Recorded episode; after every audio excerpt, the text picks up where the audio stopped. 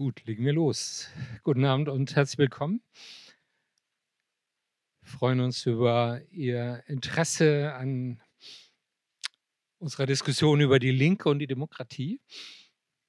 Ähm, das ist Teil eines größeren Projekts des Zentrums Liberale Moderne, noch relativ neuer Think Tank und Diskussionsplattform hier in Berlin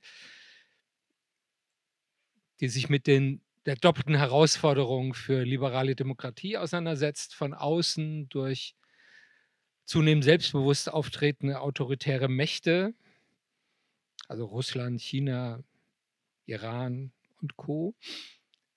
Und von innen durch ähm, populistische bis rechtsradikale Gegenbewegungen. Ich sage ausdrücklich rechtsradikal, weil das tatsächlich der Kern unseres Projekts ist, also die Auseinandersetzung mit der neuen Rechten, die in vieler Hinsicht nur eine Neuauflage, ein Recycling von völkisch-nationalistischen, antiliberalen Gegenströmungen aus der Zeit äh, zwischen dem Ersten und Zweiten Weltkrieg darstellt.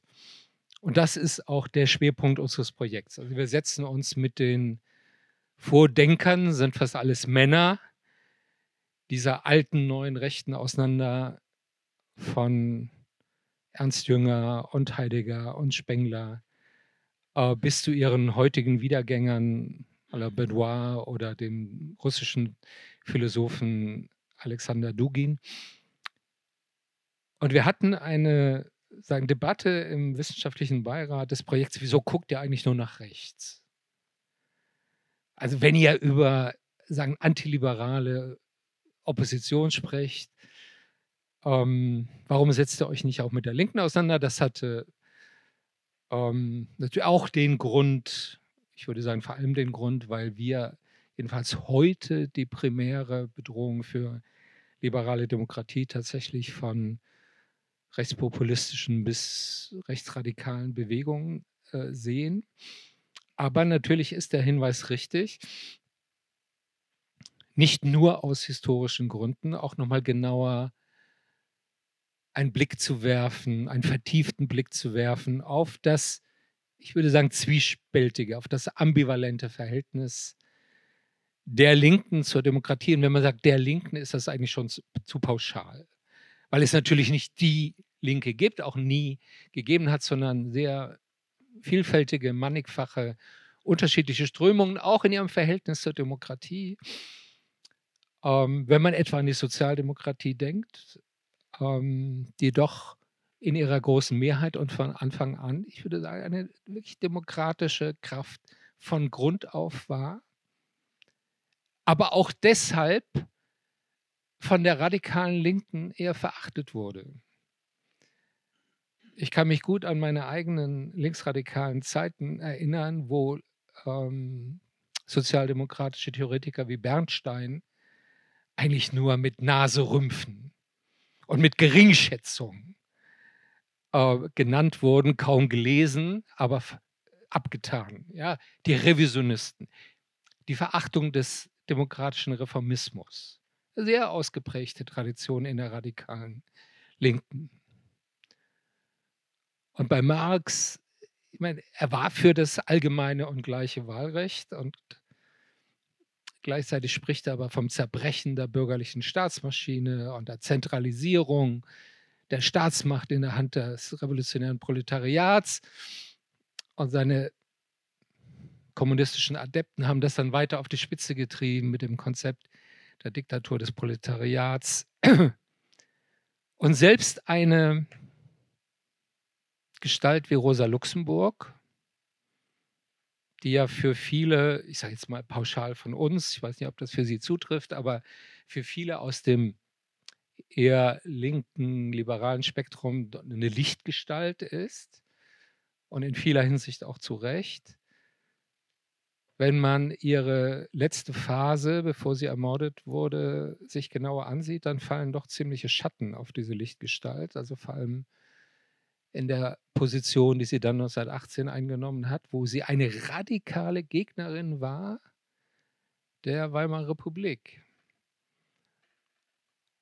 die sie eigentlich in der klassischen kommunistischen Terminologie als bloße Fassade für die Herrschaft der Bourgeoisie abgetan hat und äh, also vehement für eine sozialistisch-kommunistische Revolution eingetreten ist, mit doch also auch diesem Konzept der Diktatur des Proletariats. Wenn man sich ihre Schriften da ansieht, dann geht es ganz klar um ähm, sagen, der Bourgeoisie müssen die, die bürgerlichen Rechte entzogen werden und natürlich muss es eine Zentralisierung der Staatsgewalt geben und eine Kontrolle der Presse und alle, eigentlich alles, wovor sie gewarnt hat, gegenüber der bolschewistischen Revolution in Russland mit dieser prophetischen Schrift, wo sie sagte, das hat die Tendenz zur Diktatur. Geschichte können wir noch weit fortsetzen und ich bin mir sicher, dass da heute auch noch darüber die, äh, davon die Rede sein wird. Was war mit 68? Was war mit der RAF? Ähm, gut, also ich glaube, der, Rahmen ist einigermaßen klar, warum wir heute über die Linke und die Demokratie sprechen wollen und äh, in welchem Kontext wir das tun. Ähm, dazu haben wir zwei Gäste eingeladen, ähm, mit denen wir und ich schon zum Teil sehr lange zu tun haben in unterschiedlichen Zusammenhängen. Sie kurz vorstellen, Professor Barbara Zinnpfennig ist Politikwissenschaftlerin, an der Uni in Passau ähm, und beschäftigt sich, wenn ich nicht irre, doch kann man sagen, schwerpunktmäßig mit ähm, Totalitarismustheorie. Sie hat sehr intensiv äh, sich mit dem Nationalsozialismus und mit Hitlers Mein Kampf auseinandergesetzt, aber auch ähm, Marx gelesen ähm, und passt insofern ausgezeichnet zu unserem Thema. Herzlich willkommen.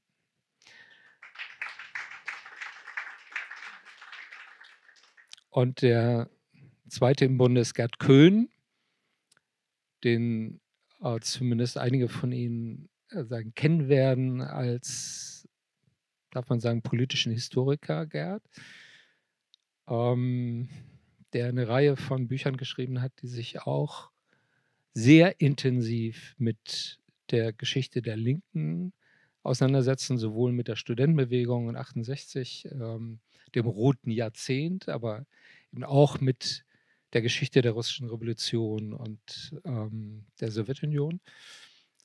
Ähm, freue mich sehr, dass du heute Abend hier bist. Herzlich willkommen.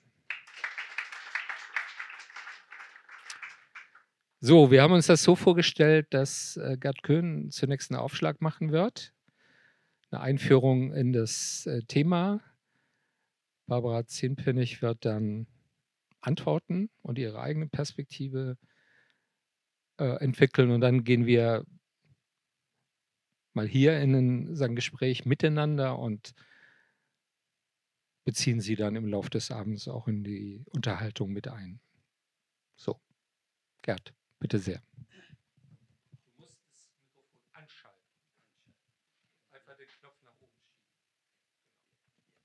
Okay. Ähm, ja, ich freue mich auch äh, an der Diskussion hier teilnehmen zu können. Äh, allem als ja. Sonst nimm meins. Ja, also kann man mich verstehen. Denke schon.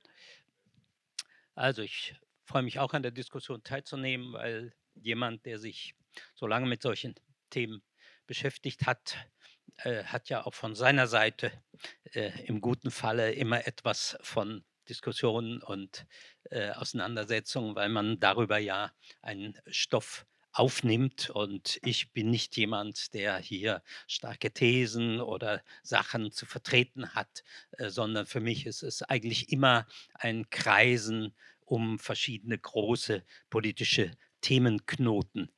Ähm, im Moment beschäftige ich mich übrigens als Historiker mit der Gegenwart. Kurze Geschichte der Gegenwart ist schon belebt, belegt äh, als Titel, also habe ich es Jetztzeit genannt. Ähm, Glanz und Schrecken der einen Welt. Wir leben jetzt zum ersten Mal in der menschlichen Geschichte in einer Welt. Äh, das knüpft an an dem Buch, was ich 2017 veröffentlicht habe. Ja, wie sagt man so, das Opus Magnum, die Farbe Rot, Ursprünge und Geschichte des Kommunismus. Äh, das Buch ist auch von den meisten wohlwollenden Rezensenten leider im Wesentlichen wieder mal als Ideengeschichte äh, oder Ideologiegeschichte oder so gelesen worden. Das wollte und sollte es eigentlich nicht sein, sondern natürlich geht es um äh, große historische Ideensysteme und Gedankensysteme, ähm, die insbesondere mit diesen modernen Ismen belegt sind. Äh, aber für mich war immer entscheidend, und das habe ich versucht aufzuschlüsseln, aus welchen äh, geschichtlichen Kontexten äh, äh Ideen entstehen. Wenn Sie so wollen, ein postmarxistisches, das Sein bestimmt das Bewusstsein. Äh, ich glaube nicht, dass Ideen sich einfach fortzeugen, sondern ich glaube, dass sie von neuen Generationen, in neuen Kontexten, in anderen historischen Situationen für sich adaptiert werden. Das ist auch meine 68er Erfahrung. Ja? Wir haben das Rad nochmal ganz neu erfunden und zwar in unserem Kontext. Ja. Ähm, Barbara Zehmpfennig und ich hatten schon mal äh, eine Diskussion vor ungefähr zwei Jahren. Da hatte ich das Thema gestellt bekommen, äh, wie viele Opfer hat der Marxismus gefordert? Also man dachte natürlich an Tote. Äh, ich habe dann provokanterweise mit dem Satz begonnen, meines Wissens ist am Marxismus niemand gestorben. Ähm, was wollte ich damit sagen? Äh, ich wollte damit sagen, äh, dass ich, wie ich vorher schon gesagt habe, nicht so recht daran glaube, äh, dass ähm, ein Ideensystem, was ja im Übrigen in aller Regel erst post mortem äh, zusammengestellt wird. Also der Marxismus ist eine Schöpfung von Friedrich Engels ja, nach Marx Tod. Ja. Damit beginnt überhaupt erst das, was wir Marxismus nennen äh, können. Ja. Ähm, dass solche Ideensysteme äh, dann durch die Welt wandern, sich fortzeugen äh, und äh, dass böse Gedanken schlichtweg zu bösen Taten folgen. Äh, zumal ich auch, was Marx angeht, um da mal dann wieder abzusetzen, ähm, äh, die Gedanken äh, nur sehr teilweise böse finde, manche auch sehr großartig. Ähm, wenn die historische Situation heute eine ganz neue ist. Manche sprechen von einer neuen großen Transformation. Das würde ich sogar auch tun. In Anschluss auch an Karl Polanyi, äh, die große Transformation, der das genau auf die Marxzeit datiert hat. Damals passierte etwas weltgeschichtlich Einschneidendes. Und zuallererst mal ist Marx derjenige, der als einziger meines Erachtens in dieser Zeit einen Begriff davon hatte, dass dort nicht einfach irgendeine neue Produktionsmethode äh, äh, äh, gefunden war, die im Übrigen noch gar nicht wirklich entwickelt war. Wo war da große Industrie? Gab es doch gar nicht. Er hat weit antizipiert eigentlich in das, was eigentlich, oh Gott, im 20. Jahrhundert erst äh,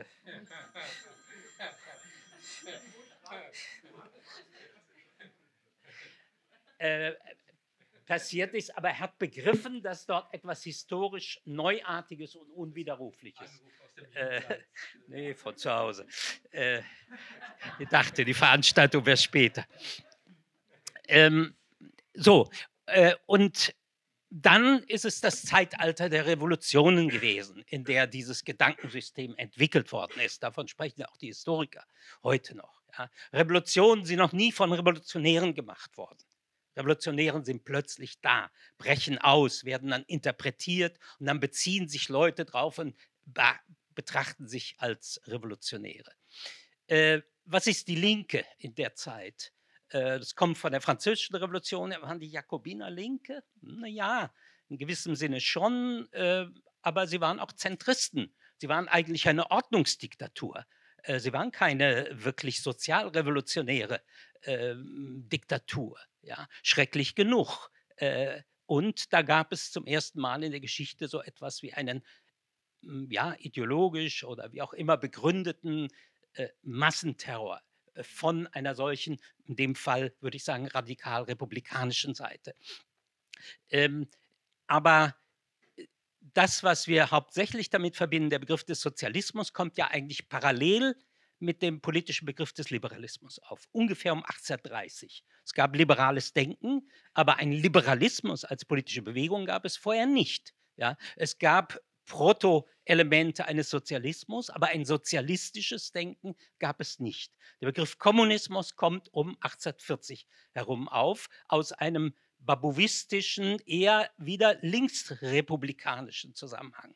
Äh, Marx hat sich gegen diesen Begriff lange gesträubt, dann hat er ihn akzeptiert er hat aber sein Leben überhaupt nicht damit verbracht, für irgendeine Utopie einer kommunistischen Gesellschaft äh, zu werben. Selbst der Begriff verschwindet ja bei ihm äh, schon wieder, äh, kaum dass er das Manifest geschrieben hat. Und im Manifest steht der Begriff auch gar nicht drin als gesellschaftliches Leitziel, sondern da steht das sehr schöne Leitziel drin, äh, eine Assoziation, das heißt eine Form dichter Gesellschaftlichkeit, in der die freie Entwicklung eines jeden, generisches Maskulinum, eines jeden Menschen, Kindes, äh, die Bedingung der freien Entfaltung aller ist. Das ist ein Maßstab, der gesetzt worden ist, den ich für ganz unhintergehbar halte. Und davon sind wir sehr, sehr weit entfernt.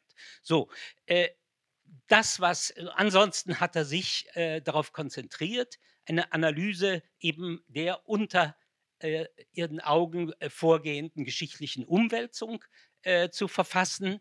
Äh, das ist nach seinem Tod in ein System des Marxismus gebracht worden. Was ist das erste historische Resultat dieses historischen Marxismus des 19. Jahrhunderts? Das ist die Sozialdemokratie, im Wesentlichen die deutsche Sozialdemokratie.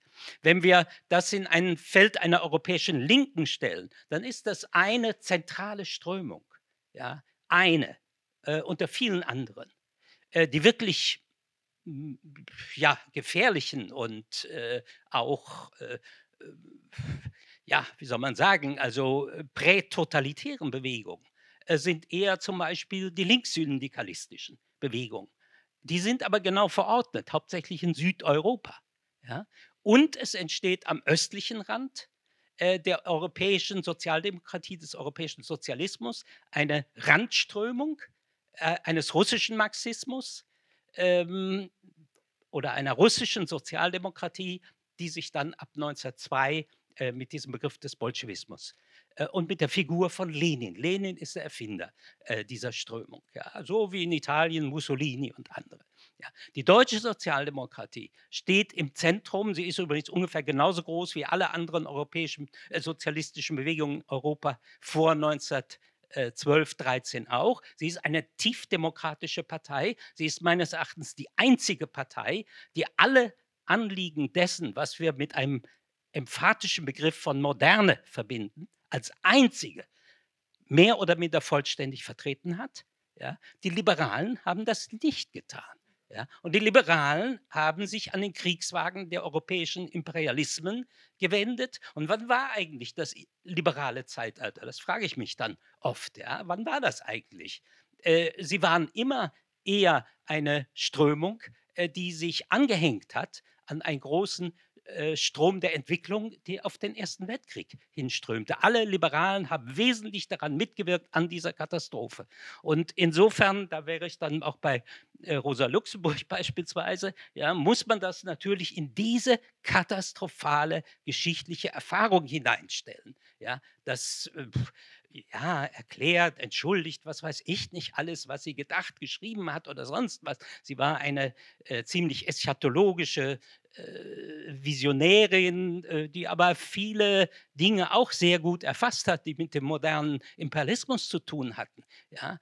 Äh, ähm, aber ähm, das ist der Kontext. Ja? Das ist einfach der Kontext. So sah die Welt aus in dem Moment, wo man das schrieb.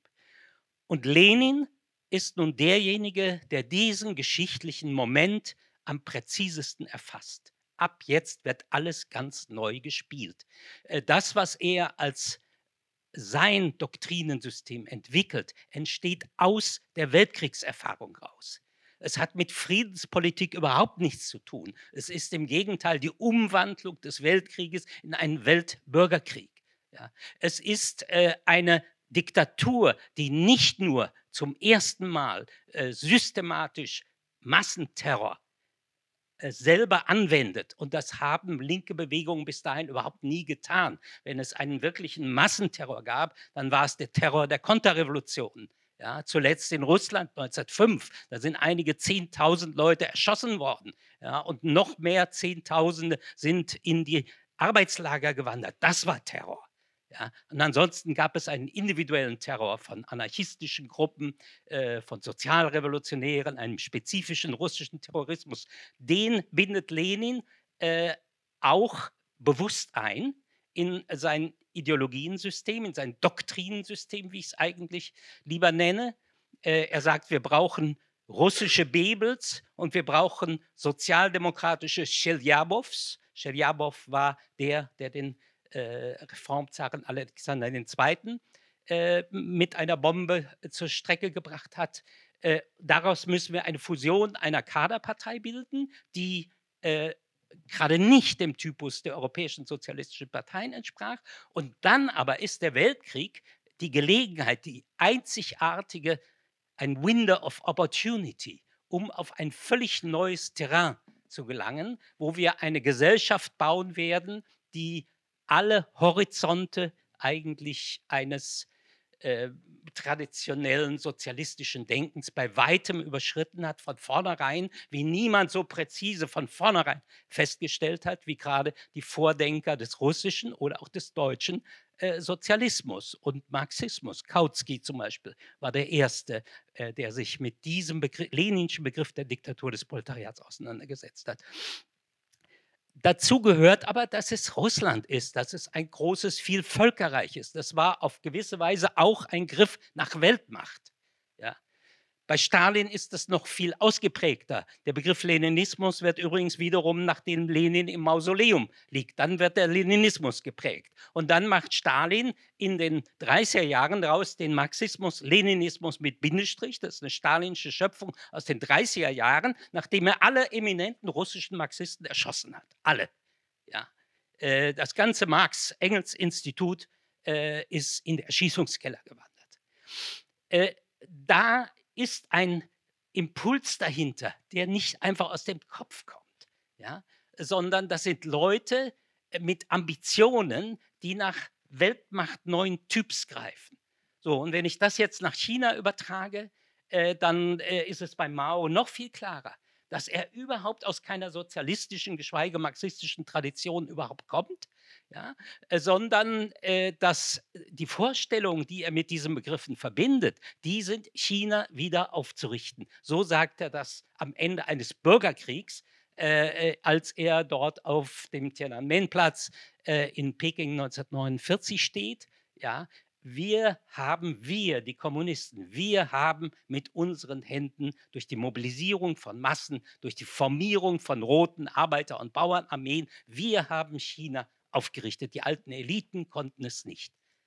Und dann waren seine Vorstellungen ja beispielsweise ganz vernünftig. Also würde man sich mal an die Texte halten, ja, dann, äh, pff, dann könnte man sagen, ja, gut, gut, radikal und alles, aber ähm, auch nicht anders als Atatürk oder so.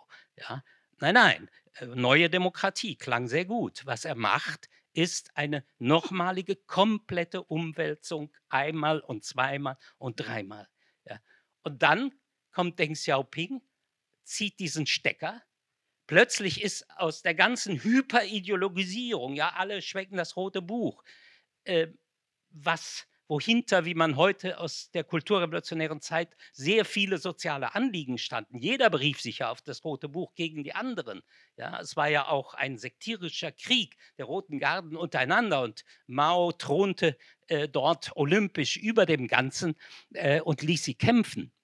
Äh, aber dann war plötzlich diese Hyperideologisierung weg und mit fünf, sechs einfachen Sätzen fängt Deng an, China wirklich revolutionär umzugestalten, nämlich äh, nach dem Vorbild der japanischen äh, Dingsbums-Restauration, Meiji-Restauration. Ja, äh, wenn die Bourgeoisie das kann, wir können das besser. Wir, das Proletariat, können das besser.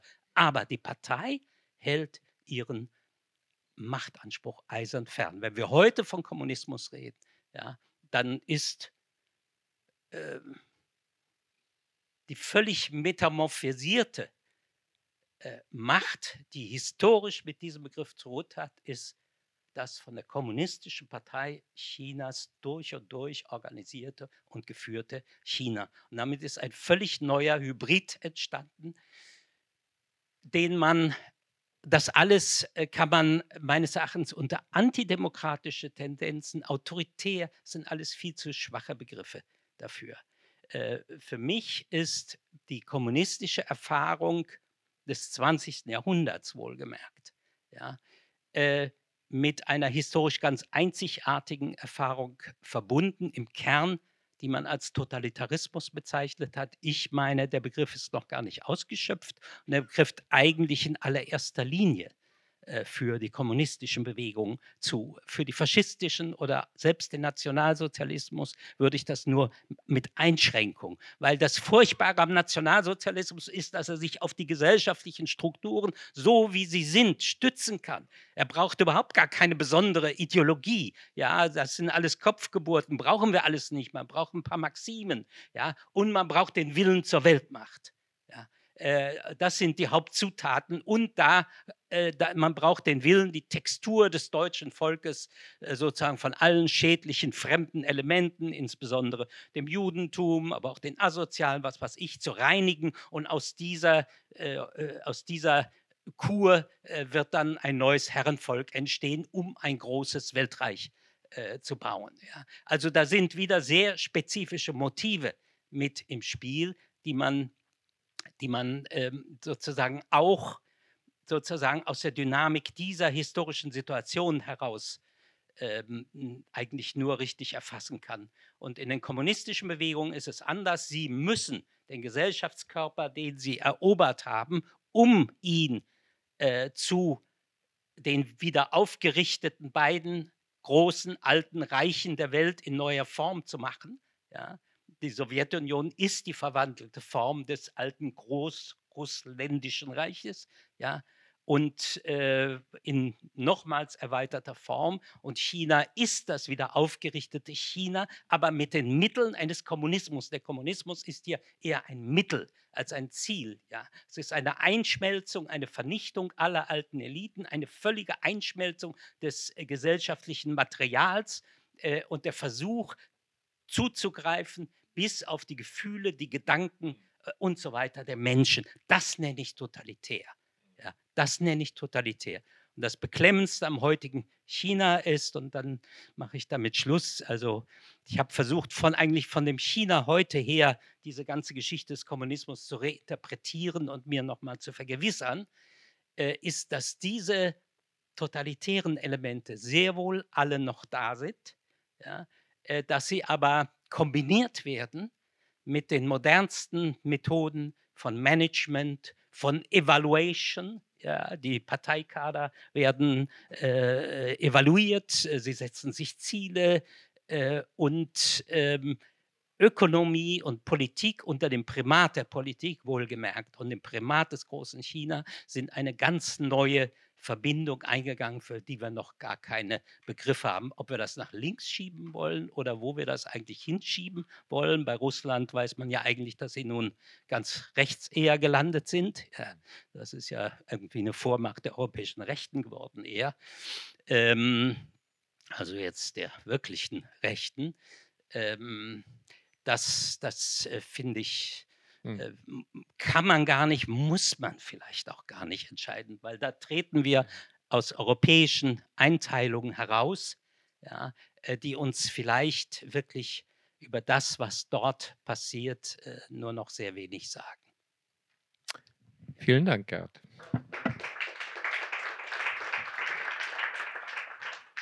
Es war ein Parforce-Ritt über fast 200 Jahre. Ähm, bin gespannt auf Ihre Antwort, Frau Zinfinnig. Ja, auf ein solches. Ja? Okay. Auf ein solches Feuerwerk kann man gar nicht antworten. Ja? Das war in der Tat ein äh, Parforce-Ritt.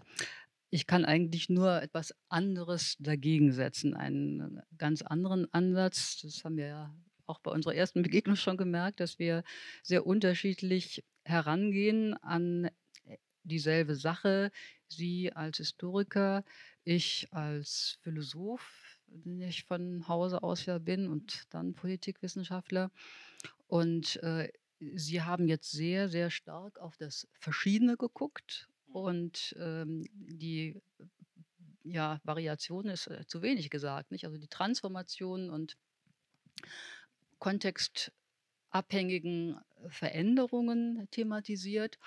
Und ich möchte jetzt umgekehrt machen und auf das Gemeinsame schauen. Nicht? Also was ist denn hinter all dem Verschiedenen dann doch wieder das Gemeinsame? Und äh, möchte es also relativ kurz halten und in den Mittelpunkt tatsächlich eben auch dieses Verhältnis der Linken zum Staat stellen und äh, vielleicht an gegebenem Ort auch nochmal auf etwas eingehen, was Sie gesagt haben. Also mh, zunächst mal, Sie hatten ähm, das eben schon gesagt, Herr Füchs, dass also, ja, okay. Mhm. Ähm, dass man, wenn man die Linke sagt, ja eine enorme Bandbreite von Positionen vor sich hat. Letzteres gilt übrigens auch für die Rechte, nicht? Denn ähm, wir haben uns ja eigentlich eher so äh, in dem Projekt mit Rechtsextremen befasst, aber es gibt ja auch eine äh, konservative Rechte und ähnliches. Nicht? Also ich würde da immer beide gleichermaßen ähm, differenzieren wollen, links und linksextrem, rechts und rechtsextrem. Also jetzt, wir wollen ja über die Linke generell sprechen. Eine große Bandbreite, schon erwähnt, das Reich von der Sozialdemokratie, die eben spätestens äh, mit dem Godesberger Programm ihren Frieden mit dem bürgerlichen Staat geschlossen hat, über demokratische Sozialisten äh, bis hin zu Kommunisten und extremistischen Linken die sich die aktive Bekämpfung der liberalen Demokratie auf die Fahnen geschrieben haben, also letztere. Hinzu kommen, also wenn man das gesamte Feld der Linken mal so ein bisschen eingrenzen will, linksorientierte, die sich um ein anderes Oberthema als Sozialismus oder ähnliches gruppieren, wie zum Beispiel die Mehrzahl der Grünen. Ich glaube, das ist schon eine realistische Einschätzung, nicht dass doch die Mehrzahl eher linksorientiert ist. So, wir stellen also eine große Diversität dieses Spektrums fest. Eine Diversität, die dann natürlich auch ein je unterschiedliches Verhältnis zum Staat bzw. zur Demokratie begründet. Nun stellt sich bei dieser Verschiedenheit die Frage nach dem Gemeinsamen. Was ist denn eigentlich das genuin linke Projekt? Und lässt sich von ihm her die jeweilige Einstellung zur Demokratie erklären. Mir scheint, der gemeinsame Nenner liegt zunächst einmal in dem Glauben an die Gleichheit. Die Gleichheit aller Menschen ist die erste Grundhypothese der Linken. Die tatsächlich feststellbare Verschiedenheit der Menschen wird dann, also vor allem in gesellschaftlicher Hinsicht, diese Verschiedenheit wird dann mit den falschen ökonomischen Verhältnissen erklärt. So ist die zweite aus der ersten folgende Grundhypothese die, dass durch die Änderung der ökonomischen Verhältnisse jene Gleichheit hergestellt werden muss, die faktisch noch nicht da ist.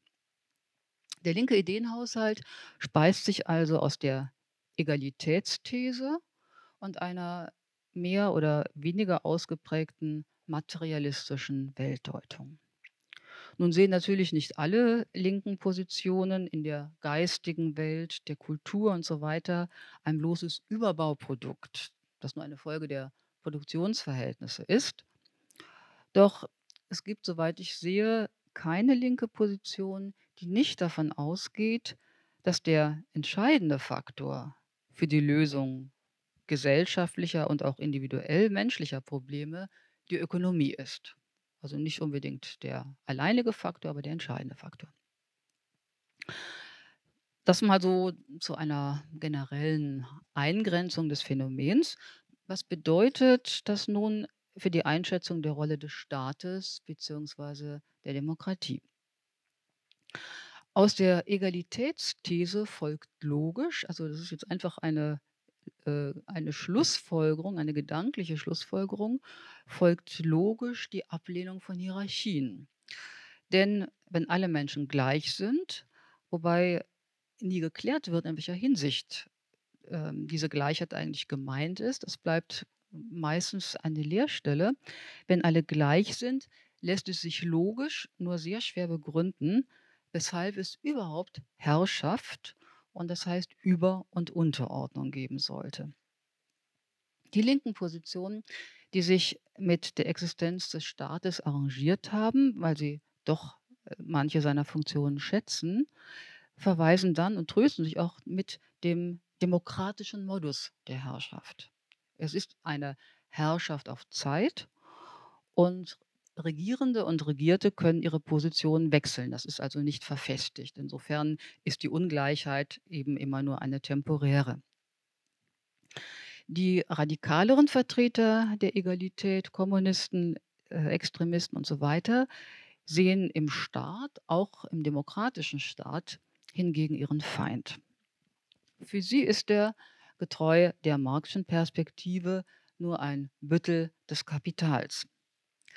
In ihren Augen hat der Staat primär die Aufgabe, jene Herrschaftsstrukturen zu sichern, mittels derer die ungleiche Eigentumsverteilung aufrechterhalten werden kann. Der Staat ist also ein Garant der Ungleichheit. Die Demokratie verschleiert diesen Zusammenhang zwischen Politik und ökonomischen Interessen, weil sie scheinbar alle am politischen Prozess beteiligt. Deshalb ist sie im Grunde besonders bekämpfenswert, nicht weil sie den falschen Schein der Gleichheit ähm, projiziert. So, angesichts dieser Staat- und Demokratiekritischen Einstellung der Linken erscheint nun eines verwunderlich, nämlich dass linke Positionen sehr oft mit einem durchaus ausgeprägten Etatismus verbunden sind. Scheint zunächst mal ja nicht zusammenzupassen. Doch bei genauerem Hinsehen ist das doch wieder plausibel. Dazu zunächst ein Blick auf die gemäßigten Staatskritiker, demokratische Sozialisten, Teil der Sozialdemokratie und so weiter. Für sie ist es die Hauptaufgabe des Staates, den sie ja nicht gänzlich ablehnen, eben jene Gleichheit zu schaffen, die sie so vermissen. Das führt automatisch zu einer Staatsermächtigung. Der Staat soll dann eben in alle möglichen Lebensbereiche eingreifen, um nicht nur gleichwertige, sondern möglichst sogar gleichartige Lebensverhältnisse zu erzeugen. Und wenn man das als Ziel gesetzt hat, nicht wenn das die staatliche Aufgabe ist, bedeutet das erstens Umverteilung, also Minderung der Eigentumsrechte eines Teils der Bevölkerung. Zweitens möglichst lückenlose Erfassung der Bürger und ihrer Lebensverhältnisse, damit man diese Gleichheit schaffen kann. Die skandinavischen Länder waren da ja die Wegbereiter. Und drittens einen weitreichenden Paternalismus, der sich bis in die Bildungsinhalte hinein erstreckt. So hat man das merkwürdige Phänomen, dass der Staat inhaltlich zwar entleert wird, denn er ist ja nur ein notwendiges Übel, er ist nicht beispielsweise, das wäre ja eine andere Perspektive auf den Staat, Ausdruck eines höheren Gedankens. Also er wird inhaltlich entleert, funktional, aber ungemein ausgeweitet. Das ist dann eine Instrumentalisierung des Staates für eigene Zwecke. Und da Freiheit und Gleichheit, die beiden großen Werte der Demokratie, durchaus miteinander konfligierende Werte sind, hat immer die Freiheit zu leiden, wenn die Gleichheit zum dominanten Thema wird. So viel also zu dem äh, Verhältnis derer, die den Staat nicht gänzlich ablehnen, zum Staat. Jetzt die andere Variante innerhalb der Linken. Wie verbinden sich denn Ablehnung des Staates und ein extrem starker Staat im Fall des Kommunismus? Hier kommt dann unsere große Differenz. Wieso führten alle Versuche, die Marxische Theorie in die Praxis umzusetzen, zu gewalttätigen Diktaturen? Natürlich äh, bin ich ganz Ihrer Meinung, das waren angesichts der jeweiligen Verhältnisse innerhalb der die Theorie äh, ähm, umgesetzt werden sollte, war das natürlich immer waren das natürlich immer irgendwelche Varianten. Trotzdem geht es ja doch um einen Kern, nicht? Was ist denn der der Kern des Marxischen Denkens? Nun, ich glaube, und das, äh, wird natürlich, äh, auf wenig Gefallen stoßen, ich glaube, dass diese Gewalttätigkeit in der Umsetzung in der Marxischen Theorie angelegt ist. Nach dieser soll der Staat ja im vollendeten Kommunismus abgestorben sein, denn er wird nicht mehr gebraucht. Nicht? Der Staat ist ein Unterdrückungselement oder äh, Instrument und in dem, im Kommunismus gibt es ja keine Unterdrückung mehr, da ist ja Gleichheit. Doch wenn der bürgerliche Staat per Revolution beseitigt ist, braucht das Proletariat erst einmal eine Führung. Die Bewusstseinsavantgarde die sich in der Kommunistischen Partei findet. Das steht so im Kommunistischen Manifest. Und da das Bewusstsein der anderen dem gesellschaftlichen Sein immer hinterherhinkt, offenbar nicht bei der Avantgarde, das hat Marx nie erklärt, nicht, wieso diese Unterschiede zustande kommen. Also das Bewusstsein der anderen hinkt ja immer hinterher, sind die Massen immer noch den alten Verhältnissen verhaftet, auch nach der Revolution. Sie müssen also durch die Partei aufgeklärt und organisiert werden. So entsteht eine Diktatur, der Begriff fällt bei Marx auch, in der nun die ehemaligen Unterdrücker unterdrückt werden. Marx sieht also durchaus für eine Übergangszeit einen Zwangsstaat vor. Und im kommunistischen Manifest findet sich der ganze Fundus aus dem die kommunistischen Staaten schöpfen konnten. Die Ausschaltung des Marktes, die Organisation der gesamten Wirtschaft nach einem zentralen Plan, überhaupt Zentralisierung auf Seiten des Staates, landwirtschaftliche Armeen, staatliche Erziehung und so weiter. Nicht? Das ist alles in der Programmatik aufgeführt. Ja, aber wie soll es denn logisch auch anders möglich sein, wenn man versuchen will, das umzusetzen. Wenn das Privateigentum an Produktionsmitteln und der freie Markt abgeschafft werden. Wenn Politik mit Ökonomie identifiziert wird, bleibt nur die Konzentration aller Macht in der Institution, die angeblich stellvertretend für die bisher Unterdrückten die nunmehr richtigen Verhältnisse herbeiführt. Nicht? Also das ist Marxischer Kernbestand und das war eben auch der Kernbestand der Staaten, die versucht haben, das umzusetzen. Dass derart geballte Macht freiwillig wieder aufgegeben wird, widerspricht aller menschheitlichen Erfahrung. Der Zwangsstaat ist in der Marxischen Theorie also vorgesehen. Doch sein Absterben erscheint auch aus einem anderen Grund als dem, dass einmal okkupierte Macht nicht so leicht wieder losgelassen wird, unplausibel. Ich meine, letzteres, nicht, also wenn die Macht mal äh, in den Händen von Leuten ist, lassen sie nicht mehr los. Das könnte man sagen, ja, das rein empirisch, das ist jetzt logisch nicht zwingend. Das Bewusstsein könnte sich ja tatsächlich mal so ändern, dass das aufhört. Nein, ich glaube, in der Theorie ist noch ein anderer Grund angelegt, wieso es zu einem Zwangsstaat kommen muss. Warum? Für Marx ist die geistige Welt nur ein Reflex der materiellen Welt. Geist ist nichts Selbstständiges. Das ist ein, auch ein Kernbestand der Marxischen Theorie. Heißt es irgendwo, äh, dass so das Elend angefangen hat, als der Geist anfing äh, glaub, zu glauben, selbst etwas zu sein. Der Geist ist nichts Selbstständiges. Das gilt natürlich auch für den einzelnen Menschen. Auch sein Geist spiegelt nur die ökonomischen Verhältnisse wider. Insofern kann der Mensch, auch wenn Marx von Befreiung spricht, Sie haben dieses schöne Zitat gebracht und da kann man immer ganz begeistert sein, die freie Entfaltung des Einzelnen, als Bedingungen der freien Entfaltung aller. Was bedeutet denn der Begriff? Ja, das, die, mit Begriffen kann man alles machen. Was bedeutet ein Begriff? Das kann man nur ermitteln aus dem Zusammenhang, aus dem Gebrauch des Begriffs. Ne? Und ich denke, auch wenn Marx von Befreiung spricht, kann der Mensch bei ihm niemals wirklich frei sein, weil er immer nur Produkt der Verhältnisse ist. Das bleibt auch im Kommunismus so. Und das ist gänzlich anti-individualistisch gedacht. Anders zu denken, als die Verhältnisse es vorgeben, geht bei Marx gar nicht. Das ist nicht vorgesehen. Es sei denn als Verirrung.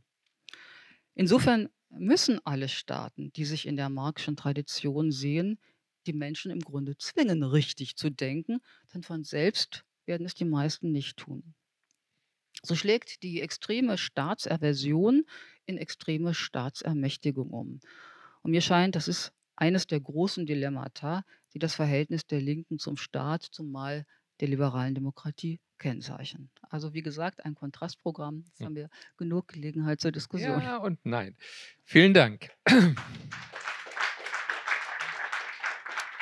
Ich würde jetzt, auch wenn äh, zumindest die Generation hier, die tatsächlich äh, Marx inhaliert hat und äh, viele blaue Bände äh, gelesen und diskutiert hat, nicht gerne in eine Marxologie einsteigen. Also was war Marx wirklich und was dachte so, ja, das, ähm, sondern ich würde gerne, ähm, weil wir sowieso noch vielleicht noch eine Stunde maximal Zeit haben, ich würde gerne dass wir uns auf drei Fragestellungen konzentrieren, die von Ihnen beiden äh, zumindest angeschnitten worden sind, wenn auch vielleicht in, mit einer etwas unterschiedlichen sagen, Kontextualisierung. Ähm, und dass wir die auch möglichst nacheinander nochmal kurz diskutieren und nicht alle gleichzeitig. Nämlich erstens die sagen Demokratiefrage, äh, zum zweiten die Gleichheitsfrage und zum Dritten das Verhältnis von Politik und Ökonomie. Man kann auch sagen von politischer und sagen, wirtschaftlicher Freiheit. Das scheinen mir drei Schlüsselfragen zu sein, die auch heute relevant sind. Bis hin zur sagen, Ökobewegung übrigens. Ja? Ö Ökonomie, äh, Politik und Ökonomie oder sagen, äh, Ökonomie und äh, Freiheit oder wirtschaftliche und politische Freiheit. Ähm, zu, der, zu der Demokratiefrage, wenn wir damit anfangen. Ähm, also ich glaube, es lohnt sich noch mal etwas genauer nachzuhaken, was eigentlich der Begriff der bürgerlichen Demokratie ähm, in einem sozialistischen, schrägstrich sozialistisch-kommunistischen Kontext meint. Ja, also ähm, einige Stichworte sind ja hier schon gefallen, dass mit äh, sagen der Vorstellung, dass die, die Politik der Ökonomie folgt. Und wie Marx sagt, sagen die Regierung, auch eine demokratisch gewählte Regierung, damals gab es noch kein allgemeines gleiches Wahlrecht, aber Ansätze in diese Richtung, nur ein geschäftsführender Ausschuss der Bourgeoisie ist. Ähm, also gar nicht anders kann, als die Gesetzmäßigkeiten des sagen, Kapitals zu exekutieren. Und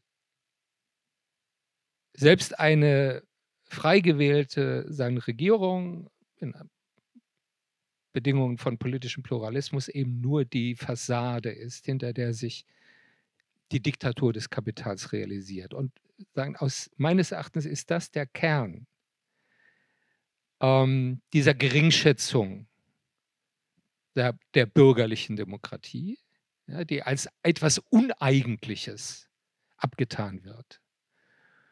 Und dazu hätte ich gerne nochmal ähm, von Ihnen beiden ähm, ein paar Gedanken. Also, äh, ich würde sagen, die längste Zeit des 19. Jahrhunderts hindurch war der Staat, der ja ganz selten ein bürgerlicher Staat war, sondern in aller Regel ein monarchischer Staat, äh, war ein Ausschuss der herrschenden Klasse. Ja. Äh, auch nicht mal der Ausdruck Klassendiktatur äh, ist ganz falsch, wenn man äh, daran denkt, was für Strafgerichte auf alle volkstümlichen Auflehnungen äh, niedergingen, ja, immer eigentlich in der Form von Massakern. Äh, und die sollten auch genau das sein und auch genauso wirken. Ja. Äh, eigentlich hm, kann man sagen, hatte sich die deutsche Sozialdemokratie und einige europäische Länder vor 1900 in ein etwas breiteres Fahrwasser äh, geschwommen. Die deutsche Sozialdemokratie, um das mal zu erinnern, äh, war im Jahr 1912 die größte demokratische Partei in allen großen deutschen Städten. Es waren 40 bis 50 und noch mehr Prozent der Stimmen. Ja. Und die Sozialdemokratie zu dieser Zeit noch auf Rat des alten Engels als ähm, des sozusagen Erfinders des Marxismus und ähm, Major Domus oder wie soll man sagen, Nachlassverwalter des Marxischen Erbes, hatte ihnen das noch souffliert. Also äh, wisst ihr, wir können damit so umgehen. Wir, ihr lebt, wir leben nach wie vor in einem halb feudalen Absolutismus hier. Wir dürfen ja nicht mal die Frage der Demokratie aufwerfen. Also die Sozialdemokratie, die am Erfurter Programm, dem ersten marxistischen Programm, äh, hat das äh, nicht tun, hat es nicht riskiert, das zu tun. Nicht mal die Frage äh, der Republik zum Beispiel. Ähm, aber wir können das trotzdem gelassen sehen. Ähm, er hat ja die Sozialdemokratie mit dem frühen Christentum verglichen im Römischen Reich äh, wir steigen auf. Äh, also dieses etwas Element von einer äh, sozusagen allzu großen Zukunftsgewissheit, würde ich sogar sagen, ja, äh, führte sie auf ganz große Abwege, weil sie glaubten, die Geschichte ist ohnehin auf unserer Seite. Wir sind die Repräsentanten der eigentlich modernen industriellen äh, Produktivkräfte und Lebensverhältnisse ja, rinnt um uns herum Stickluft von irgendwas. Ja. Es gab partielle Bündnisse vielleicht mit der bürgerlichen Frauenbewegung äh, und mit Teilen der Liberalen, die aber schon auf dem Dampfer des Sozialimperialismus großteils waren. Ähm, und wir können sagen, meine Herren, schießen Sie zuerst. Das war die Revolution. Ja? Na, mach doch mal. Dann werden wir ja sehen. Womit sie nicht gerechnet hatten, war dieser Weltkrieg, obwohl der immer düsterer sich schon auf alle Sozialistenkongresse äh, drauflegte. Ja. Also äh, wieder in die Zeit gestellt, äh, äh, finde ich, ich meine, so wie sie es entwickelt haben, ist eine große Logik darin. Ja, erst einmal. Aber in die Zeit gestellt, ähm, äh, ist es in diesem Sinne ein bürgerlich, eine bürgerlich, bestenfalls bürgerliche Demokratie, richtiger eine bürgerliche Halbdemokratie, ja, äh, aber im Sinne natürlich einer bourgeoisen Demokratie. Den Citoyen, den Staatsbürger hat die Linke ja, aber gerade die Linke verteidigt, dann aber alle. Ja. Äh, auch im Manifest, muss ich ehrlich sagen, habe ich sehr vieles, was Sie da reingelesen haben, nicht gefunden. Herrschaft der Partei oder solche Dinge äh, kann ich mich. Erkämpfung der Demokratie heißt es. Und es war wieder die überoptimistische Annahme, dass wenn die Demokratie nicht nur, es waren ja Zensusdemokratien bestenfalls, ja, in praktisch allen fortgeschrittenen bürgerlichen Ländern, nennen wir sie so, Frankreich, England und so weiter, ja, wenn alle reden. Also auch die arbeitende Mehrheit, das war das Proletariat, das ist ja nicht gerade geheimnisvoll, ja, äh, das ist die arbeitende Mehrheit.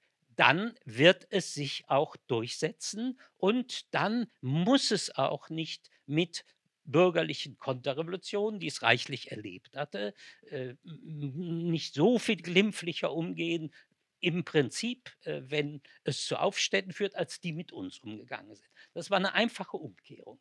Ja. Das Ganze wird völlig neu dekliniert äh, in der Zeit nach dem Ersten Weltkrieg. Ja. Dann überhaupt kommt das Frauenwahlrecht durch die Sozialdemokratie ja, und dann auch die Linksliberalen ja, infolge des Krieges. Äh, dann ändert sich eigentlich der ganze Aufriss auch der wirklichen äh, politischen Verhältnisse. Äh, aber dieser Optimismus, der da war, dass die arbeitende Mehrheit nach ihren Interessen handeln würde, der hat sich dann natürlich schon in der späten äh, Zeit äh, des Kaiserreichs oder späten 19, weil dann kamen die Antisemitenparteien. Da kamen die sozialimperialistischen Massenorganisationen. Ja, damit hatten die doch gar nicht gerechnet bis dahin. Ja, Ja, das der waren Punkt neue historische hm, der Phänomene. der der Punkt, auf den ich raus will. Ich, Ja. äh, kann sehr gut nachvollziehen, Ja. wie du sagen Begriffe in ihren historischen Kontext stellst. Ja, und zu sagen, natürlich war im 19. Jahrhundert ähm, diese halb absolutistischen sagen, Staaten äh, und die, sagen, Mhm. re- re- diese regierenden sagen, Eliten, das war tatsächlich Bürger, also Klassen oder halb feudal, halb bourgeois, Klassenherrschaft. Ja. Keine Frage. Der, der, das Irritierende ist doch, dass in dem Moment, wo tatsächlich das allgemeine gleiche Wahlrecht durchgesetzt ist und mit der Weimarer Republik die erste demokratische Republik auf deutschem Boden äh, errichtet werden Ja. soll, dann die Fundamentalopposition sagen, dagegen losgeht, die sagt, das ist nur die Fassade weiterhin für die Diktatur sagen, des, des äh, sagen, Kapitals. Also wo sozusagen dieser, dieser Begriff der bürgerlichen Demokratie nicht mehr eine empirische Wirklichkeit beschreibt, eine historische Wirklichkeit, sondern aus einer Theorie abgeleitet wird, ja, dass solange das Privateigentum äh, sagen, in den Händen des Kapitals ist und solange wir es mit kapitalistischen Produktionsverhältnissen zu tun haben, Demokratie im besten Fall eine Irreführung ist.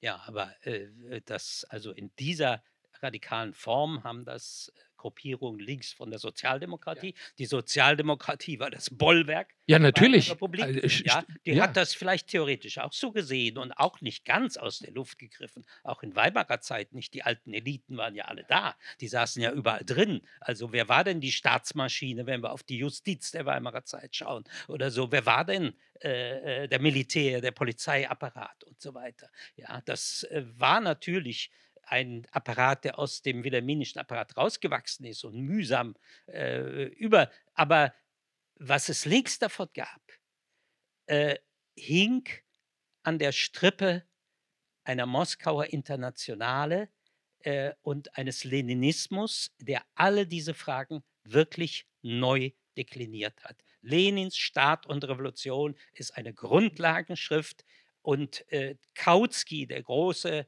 äh, Cheftheoretiker der alten Sozialdemokratie, war der Erste, der darauf reagiert hat und es bemerkt hat ja, und gesagt hat, äh, was ist das? Das, äh, das, das hat mit allem, was wir bis hier vertreten haben, nichts zu tun. Plechanow, der große alte Mann der russischen Sozialdemokratie, hat es genauso gesehen. Ja? Also die ersten präzisen Kritiken äh, des Bolschewismus als eines völlig neuen Ideologiesystems, was alle historischen Horizonte dessen, selbst was man in den radikalsten Formulierungen bis daher gedacht hat, in einem marxistischen Rahmen, ja, äh, waren die eminenten äh, Theoretiker der russischen, der deutschen und anderen äh, Sozialdemokratien. Ja. Okay. Ähm, zum Manifest, also die Kommunistische Partei hat der äh, proletarischen Bewegung die Einsicht in die Begründung, Organisation und Zielsetzung äh, der Bewegung voraus oder so etwas. Nicht? Das ist ganz klar der Anspruch, Bewusstseinsavantgarde zu sein und von dort her. Ja. Ja, ja, ja, ja. Ja, ja, aber also ja, aber Marx, aber Marx hat ja nun äh, dauernd auch äh, versucht, die Praxis äh, zu betreiben, nicht? Also er hat seine, ähm, seine Tätigkeit in äh, der Internationalen Arbeiterassoziation war ja schon so politisch auch zu wirken mittels dieser äh, Partei bzw. mittels der Organisation. Also es ist nicht so, dass er nur Theoretiker sein wollte, nicht? Also es, die Praxis ist halt nicht gelungen, ja? aber äh, das war schon der Anspruch von beidem ähm, nochmal, also zurück zur bürgerlichen Gesellschaft. Also auch wenn es eine Monarchie noch war in, äh, in den Jahrhunderten davor, hat sich dieser bürgerliche Gedanke ja da schon durchgesetzt. Nicht? Also äh, das war ja, also schon im Frühkapitalismus hat, der, hat das Bürgertum ja an äh, Macht gewonnen als Wirtschaftsfaktor und hat dann auch auf die Durchsetzung von Rechten gedrungen.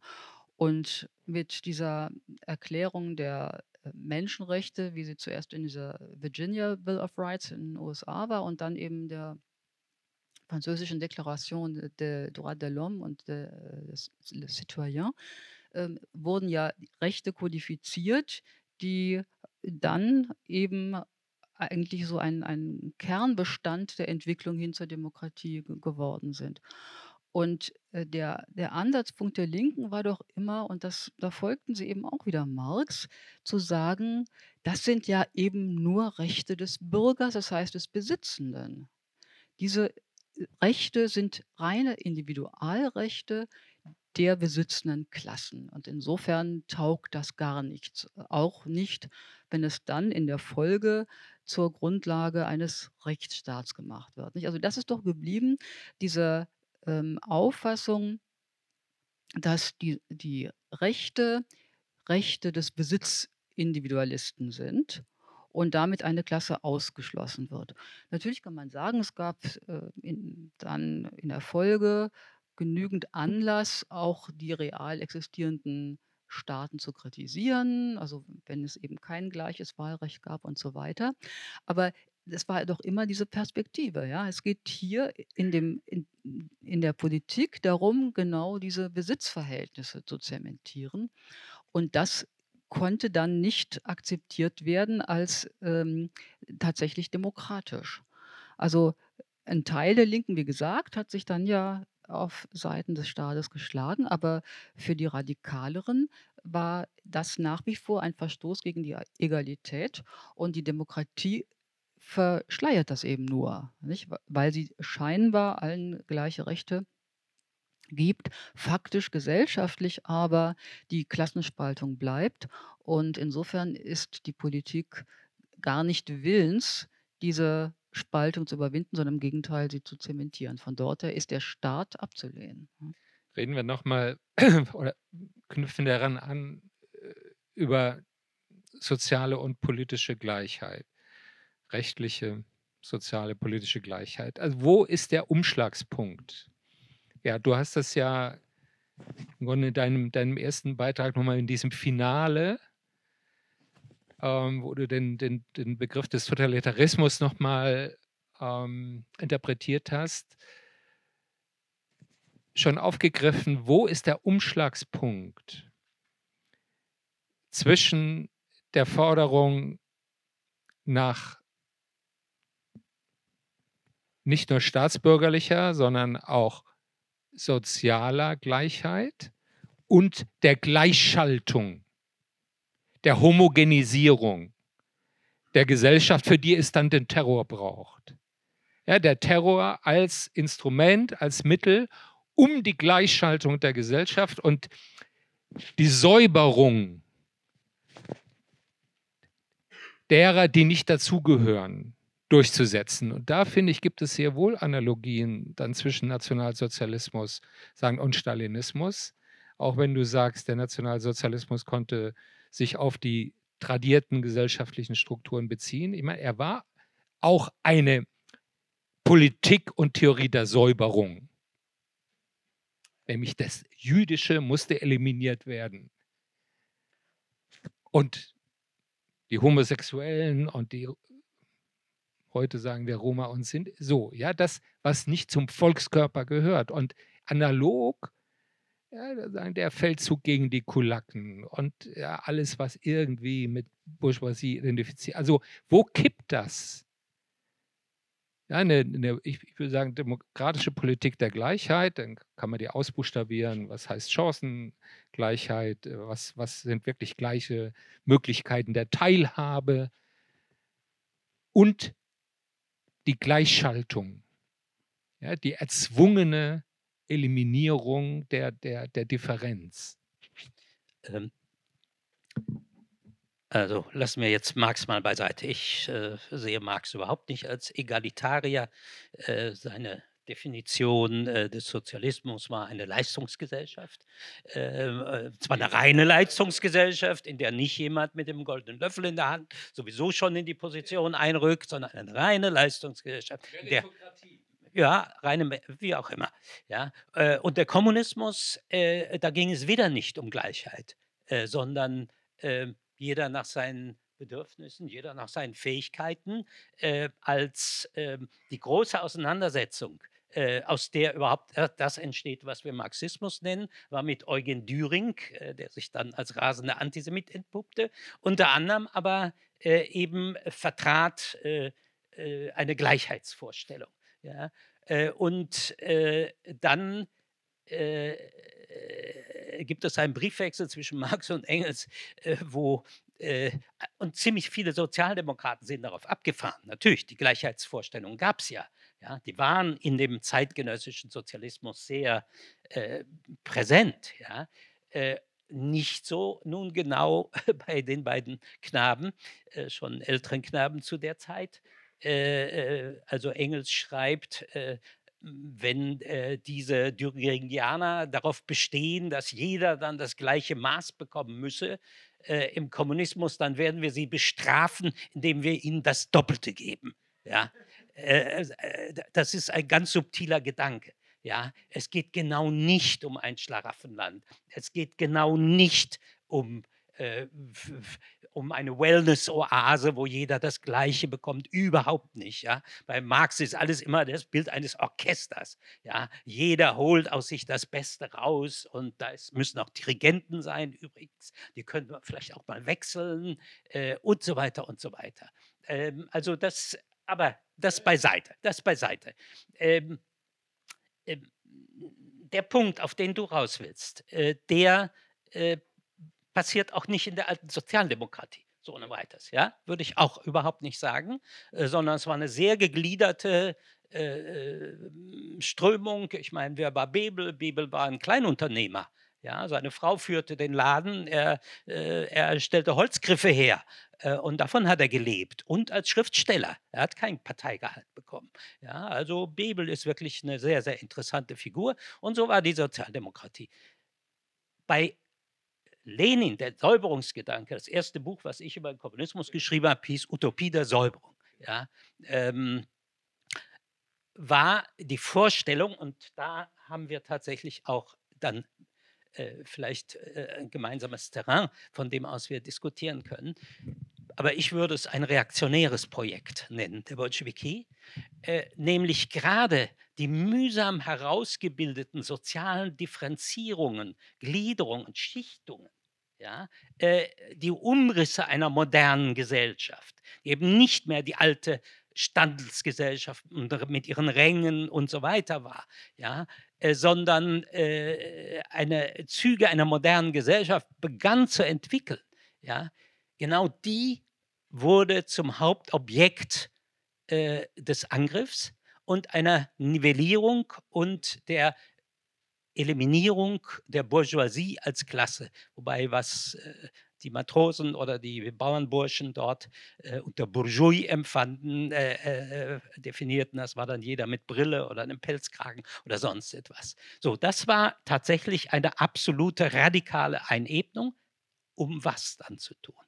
Eine absolut hierarchisch gegliederte, äh, später dann als Nomenklatura bezeichnete äh, äh, Gesellschaftsformation an die Stelle, in der die Besten der Besten sowieso äh, die Spitze der Gesellschaft stellen, par excellence, äh, alle äh, Positionen in Staat, Gesellschaft und überall besessen. Es gab noch gewisse Facheliten, die waren auch äh, gefährlich äh, und verdächtig. die Ingenieure, alles wurde ausradiert, um lauter neue Menschen ab Ovo zu schaffen, äh, die in diese vollkommen hierarchische Gesellschaft eingebunden waren. Und das Buch über den Russlandkomplex, was ich geschrieben habe, handelt im Übrigen zum Teil von den Faszinationen auf der deutschen Rechten, genau in Bezug auf diese scharf hierarchisch gegliederte, äh, nach ganz anderen Kriterien meritokratische äh, Gesellschaft, die die äh, gebaut hatten.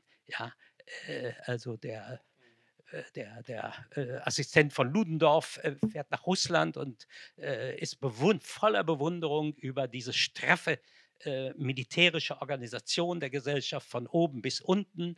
Äh, und, und auch gerade in den Kreisen der konservativen Revolution, die ja dieser Tage wieder so viele beschäftigen, ähm, gab es dann eine große Bewunderung, genau für das Herrenhafte zum Beispiel äh, mhm. der Bolschewiki. Ja? Äh, ja, die Sozialdemokratie, mit Verlaub, äh, in Deutschland zu der Zeit war doch auch damals schon etwas ganz anderes äh, und besonders egalitär war sie auch nicht. Ja. Äh, mal vom anderen Ende her gesehen müsste ich dann allerdings dazu fügen, dass ähm, soziale Ungleichheit, wenn sie krasse Formen annimmt, ja, für die Demokratie kein Problem wäre, das kann man nun wirklich auch nicht behaupten. Wenn wir heute nach Amerika schauen, ja, äh, wenn wir sehen, wer kann denn überhaupt dort zu Wahlen antreten, ja, äh, äh so, du hast ein äh, paar Umfragewerte und du hast, wie viele Spenden du gesammelt hast. Ja, Elizabeth Warren hat äh, die beste Parole, die sie hat, äh, the best candidate money can buy. Ja, äh, da ist sie keine so besonders radikale. Ja. Ähm, äh, das, das Problem dieser Oligarchisierung des ganzen Industrie äh, politischen Betriebs, ja, das haben wir nun auch wirklich in der Realität. Gut. Hm. Frau Zehnpfennig, würden Sie sagen, dass ähm, schon aus diesem Begriff der Gleichheit oder aus dem Primat der Gleichheit, was nochmal was anderes ist, diese Tendenz zur Gleichschaltung der Diktatur folgt, dass die darin schon angelegt ist?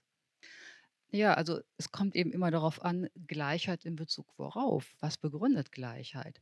Ich meine, auch das liberale Weltbild geht ja von der Gleichheit der Menschen aus, meint aber offensichtlich etwas anderes. Ja? Und das ist das Problem bei der Sache. Menschen sind ja gleich und Menschen sind ungleich. Es trifft ja beides zu. Es kommt also immer darauf an, was man als Bezugspunkt nimmt. Und wenn man unsere Gleiche Freiheit aller. ja, gleiche Rechte, ja, aber die müssen ja auch wieder begründen. Ja, eben. Ist was anderes nochmal. Ja, ja. Mhm. Nee, darauf wollte ich auch hinaus. Also ähm, diese gleichen Rechte müssen ja ihrerseits wieder begründet werden durch irgendwas Gleiches am Menschen. Nicht? Sonst ist es ja unsinnig, warum man den Menschen gleiche Rechte geben sollte, wenn es nicht irgendwas äh, an Gleichheit zwischen den Menschen gäbe. Was ist das? In unserer Verfassung haben wir eben als Artikel 1 die Würde des genau. Menschen ist unantastbar. Und das heißt, es ist am Menschsein etwas, was Würde begründet und worin die Gleichheit liegt. Und dann muss man sich fragen, was ist nun wiederum Begründung der Würde? Da kann man geschichtlich zurückgehen, denn das ist ja Ergebnis eines langen abendländischen Prozesses, dieser ähm, Gedanke der Gleichheit, aus der dann auch die Rechte entspringen, diese Menschenrechte entspringen. Und da würde ich sagen, ähm, bleiben als die entscheidenden Wurzeln Antike und Christentum oder jüdisch-christliche Tradition, Gottes Ebenbildlichkeit. Das ist das, was den Menschen von anderen Lebewesen unterscheidet. Genau, Gleichheit vor Gott. Und äh, antike Philosophie, die Vernunftanlage des Menschen. Nicht? Das sind die Kennzeichen, die ihn von allen anderen Lebewesen unterscheiden. Das macht seine Würde aus. Das begründet dann eben auch besondere Rechte. Das ist dann aber keine Gleichheit, ähm, die allumfassend ist. Und es ist eben, wie Sie gerade sagten, Gleichheit vor Gott, Gleichheit in Bezug auf Vernunft, Anlage. Es ist Gleichheit in Bezug auf ein Tertium Comparationis. Wenn man daraus dann aber, äh, und das ist auch eine Säkularisierungsfolge, wenn man diesen, äh, dieses dritte abschneidet als irrelevant, dann kann es dazu kommen, die Gleichheit untereinander anzusiedeln und sie dann zu radikalisieren. Ja? Dann ist es eben nicht mehr vor dem Gesetz oder gegenüber Gott oder gegenüber der Vernunft gegenüber dem Allgemeinen, diese Gleichheit, sondern sie wird dann zu einer Gleichheit untereinander. Und dann gibt es keinen Grund mehr, das nicht radikal zu fassen. Gut, das wäre nochmal ein Thema für eine völlig eigene Diskussion. Sagen, wie viel Gleichheit braucht Demokratie und wie viel Ungleichheit erträgt Demokratie? Vielleicht sogar auch braucht Demokratie.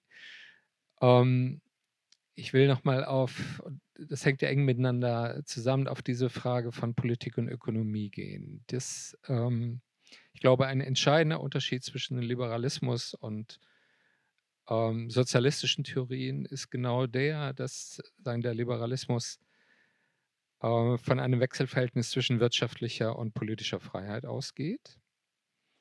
Also auch die Autonomie der wirtschaftlichen Sphäre, das Privateigentum als äh, eine Form von bürgerlicher sagen Autonomie, ähm, auch die Eigendynamik von, von Märkten als eine spontane Vergesellschaftungsform, ähm, die eben nicht politisch, äh, jedenfalls nicht primär politisch organisiert ist, durchaus einen politischen Rahmen braucht, aber eine, eine eigenen Dynamik äh, sagen, unterliegt und in diesem, diesem Spannungsfeld sagen, zwischen politischer Demokratie und einer freiheitlichen Wirtschaftsverfassung, darin sehen Sie gerade eine Garantie äh, von individueller Selbstbestimmung äh, und, und äh, äh, auch letztlich von, von sagen, demokratischer äh, Freiheit. Äh, während sagen, in, der, in der sozialistischen sagen, Tradition ähm, sagen genau diese, diese ökonomische Freiheit als Bedrohung der Gleichheit wahrgenommen wird und als etwas, was äh, eigentlich in der im Ziel aufzuheben gilt. Ja? Und daraus die, die Fusion von äh, sagen, ökonomischer und politischer Macht äh, in der Hand des Staates, die Monopolisierung äh, sowohl der Produktionsmittel ähm, sagen, wie der, der sagen, politischen Macht. Und das ist doch meines Erachtens wirklich die, die abschüssige Bahn. Äh, da würde ich zustimmen, dass es, dass es äh, tatsächlich ähm, sagen wir mal, das tote Gewicht einer mh, hm, Tradition gewesen, äh, die sich eine moderne Gesellschaft nicht anders als in ganz großen Formaten äh, vorstellen konnte. Das war, du hattest Bernstein am Anfang erwähnt. Äh, Bernstein argumentiert ja ganz im Geiste von Marx, ja, äh, sehr betont und nicht zu Unrecht, denn es waren ja völlig unterschiedliche Schlussfolgerungen, waren möglich zu ziehen aus diesem ganzen Zukunftsoptimismus. Ähm, also Kautsky und Bernstein waren die Herausgeber des ganzen Marx-Nachlasses unter der Ägide von Engels. Ähm, aber Kautsky weist darauf hin, äh, dass äh, die Vorstellung, äh, dass äh, zum Beispiel alle diese Kleineigentümer, die Bauern, die Kleinhändler, die kleinen Handwerker äh, verschwinden werden, äh, dass die nicht eingetroffen ist, dass es eine neue Angestelltenschaft gibt, die äh, in das Raster einer industriellen Arbeit so nicht hineinpasst. Sie haben den Distributionssektor sowieso notorisch unterschätzt. Ja, also alles, das wir heute Dienstleistungen nennen. Aber jetzt springe ich mal ganz in die, äh, in die Gegenwart. Äh, also das kann man alles kritisch anmerken und daraus sind ähm, eine ganze Reihe von grundlegenden Fehlgedanken entstanden, die, das würde ich auch äh, sagen, aus dem europäischen Marxismus äh, so durchaus freiheitlich und emanzipatorisch er war, äh, in das ungleich repressivere und enger gefasste System des Leninismus äh, überführt worden sind und von Stalin dann ja äh, in seinen Grundlagen des Sozialismus, also in ein ganz starres System einer kompletten äh, Staatsökonomie, die aber übrigens immer noch nicht egalitär war, ja, sondern äh, es war nie egalitär dort. Egalitär ging es überhaupt nie zu dort. Äh, und das hat sie gar nicht gekümmert, ja, sondern äh, Im Gegenteil, jeder kriegte seine Zuteilungen, äh, selbst die Hierarchisierung äh, in der stalinistischen Gesellschaft, die Höhe der Zimmer äh, zeigte an, wo du stehst in der Hierarchie und so. Ja, also eine absolut ungleiche Gesellschaft in jeder Hinsicht. Aber dieses Primat der Politik, das war äh, tatsächlich der Punkt ähm, könnte ich wieder sagen, äh, ob es dieses liberale Zeitalter, also die Historiker sprechen, ja, ja, äh, sage ich mal so, äh, also sprechen auch vom bürokratisch-fiskalischen äh, äh, Staat des 19. Jahrhunderts, der äh, auch an der Schaffung der industriellen Grundlagen entscheidend mitgewirkt hat. Aber mal ganz in die Gegenwart gezogen. Ja? Erstens, in all diesem freiheitlichen, marktwirtschaftlichen Denken, mal von Adam Smith her gedacht, ja, war ja immer schon das Monopol ähm, das, was in jedem Fall verhindert werden musste. Man hat aber heute zum Beispiel eine ultra monopolisierte Gesellschaft. Gerade da, wo man sich so individuell dünkt, ja, sind es vier, fünf große Tech-Konzerne, ja, äh, an deren Strippen praktisch die halbe Menschheit heute hängt. Ja. Erstens. Zweitens, ähm, hm, Industrie, Dienstleistungen.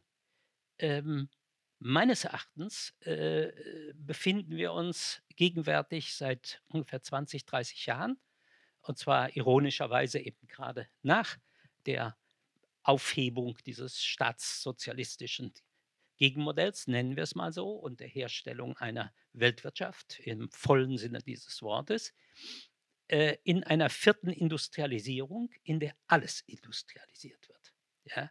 Dienstleistungen werden industrialisiert, ob du in der Fabrik stehst und dort äh, an der, äh, an der äh, Abpackung von von Convenience Food teilnimmst oder ob du scheinbar im Servicebereich bei McDonald's hinter der Theke stehst und dasselbe tust, ja, macht keinen Unterschied ja, in unseren Statistiken. Äh, alles, was, äh, was damit zu tun hat, Callcenter, äh, alles wird standardisiert, zerlegt, automatisiert und, äh, und industrialisiert im gewissen Weise. Sogar die Finanzindustrie, äh, sagt man, ja, äh, produziert äh, computergenerierte Papierchen, ja, äh, wie eine Industrie in der Tat. Ja. Ähm, so, also in diesem Sinne ähm, hat äh, diese Hypermonopolisierung, ja, die Durchökonomisierung großer, großer Bereiche des sozialen Lebens und auch der Zugriff im Übrigen von solchen Verwertungsinteressen auf Kernbereiche, die im Moment noch davor geschützt sind, ja, äh, wie das Gesundheitswesen, wie das Bildungswesen und so weiter, ja, äh, ist eine bedeutende Tendenz der Gegenwart. Über, ich will ja nicht sagen, Privatschulen soll es nicht geben. Ich will nicht sagen, es soll äh, zum Beispiel private Kliniken oder so nicht geben. Ich äh, würde nicht mal sagen, dass es private Krankenversicherung nicht geben sollte, obwohl ich für die Bürgerversicherung bin. Ja? Aber, ähm, aber äh, dass das also entscheidende Probleme sind, äh, äh, einer, einer gewaltigen, eines gewaltigen, was wir in Begriffen sozialer Ungleichheit nicht mehr beschreiben können. Ja? Das ist nicht mehr soziale Ungleichheit. Äh, sondern äh, wir haben es mit Massen eines gesellschaftlich verfügbaren Kapitals zu tun, in der Verfügung einer Schicht, äh, die viel entrückter fast noch ist, als eine historische Aristokratie es je gewesen ist. Ja? Vielleicht nicht dem Phänotypus nach oder so, äh, aber ihrer äh, äh, kommandieren Gewalt nach. Und ein Warren Buffett oder solche Leute kann ich doch nicht mehr unter dem Gesichtspunkt, der verdient aber mehr als ich. Ja? Ich bin für eine sozial ungleiche Gesellschaft. Aber äh, wenn die Kanzlerin, äh, äh ich glaube, so 25 oder 30.000 Euro bekommt dafür, dass sie rund um die Uhr rödelt, ja, dann ist das ein sehr gutes Gehalt. Ja, warum ein CEO äh, wiederum das Zehnfache bekommen muss, äh, damit der Aktienwert so bleibt, äh, erschließt sich mir schon nicht. Und darauf äh, kommen ja neue Etagen ja, äh, von äh, wirtschaftlichen Überbauten, ja, die Kanzlerschaft jeder Kategorie von jeder Kategorie von sozialer Ungleichheit sowieso schon völlig entziehen. Ja, es geht um die Souveränität der Gesellschaften äh, äh, über ihre Schicksale zu entscheiden. Das ist in dem Sinne die Demokratiefrage. Ja? ja das Und das ist eine soziale Frage heute. Vieler Hinsicht. finde ich. Mhm. Ja, äh, nochmal auf das äh, Verhältnis von Ökonomie und Politik äh, zurückzukommen, also generell. Das ist natürlich immer ein Kräftering. Also wenn es sich um, wenn es sich um eine freie Wirtschaft handelt. Denn natürlich entsteht aus wirtschaftlicher Macht auch politische Macht. Und die muss dann in einem freiheitlichen System wieder eingefangen werden.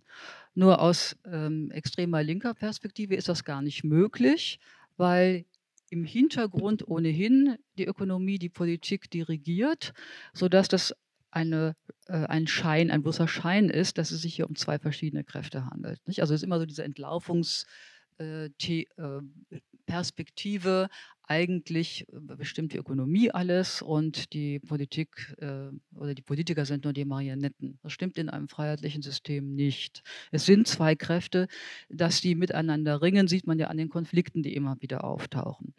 Ähm, wenn man die Ökonomie tatsächlich sich selbst überließe, würde es tatsächlich auch zu dieser totalen Monopolbildung kommen. Das Recht des Stärkeren würde dann völlig ausgespielt.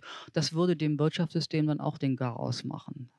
Also die Tatsache, dass das nicht passiert, äh, ist ein Indiz dafür, dass die politischen Mechanismen durchaus noch funktionieren. Ich würde was die Gegenwart angeht, auch nicht von äh, einer Hypermonopolisierung sprechen, sondern wir haben in diesem Bereich des Internets tatsächlich Oligopole. Das ist eine bedenkliche Entwicklung.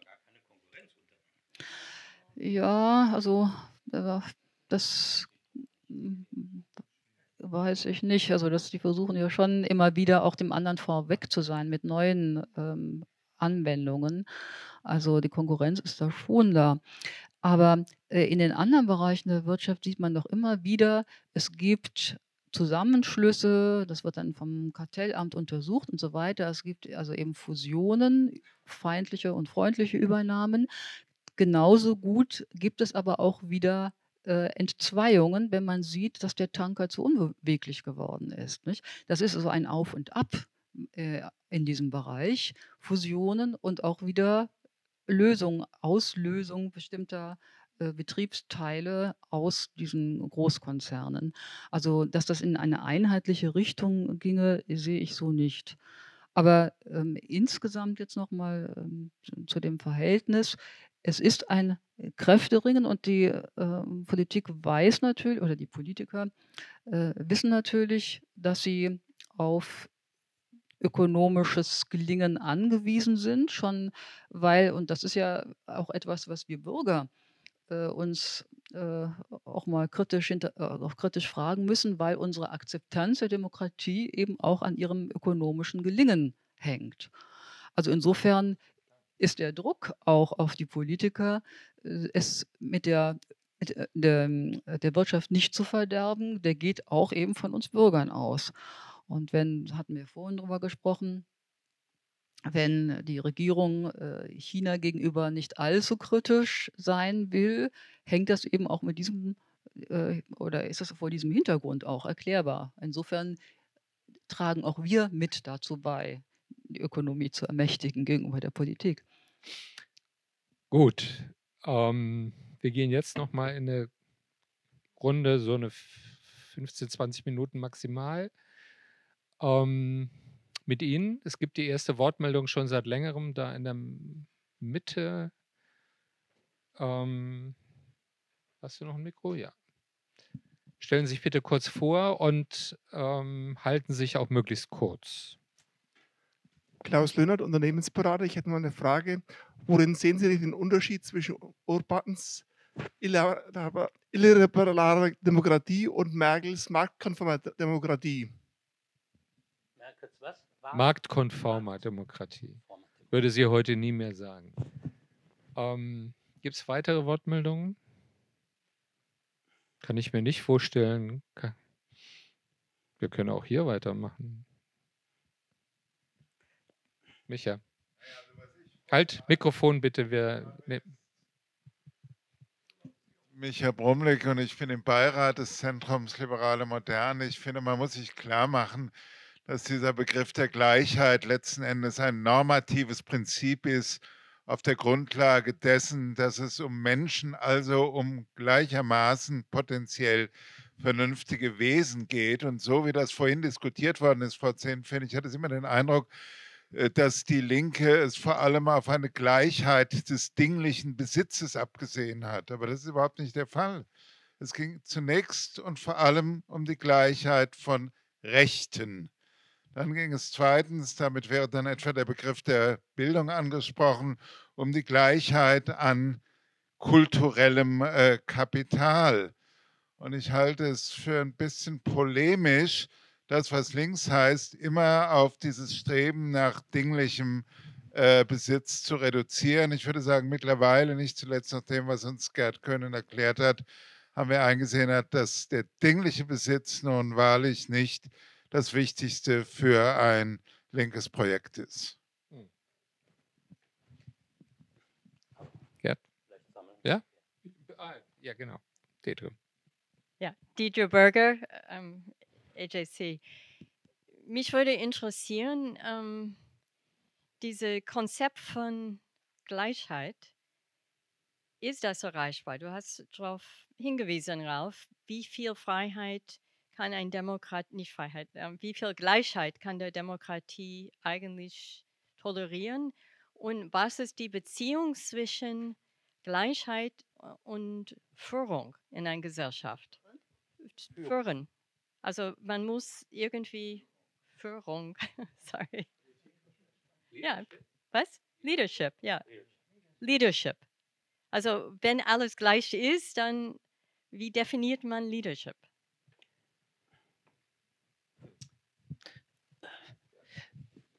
Naja, ich würde da Micha ja ganz zustimmen. Ähm, das löst doch diesen Widerspruch auf.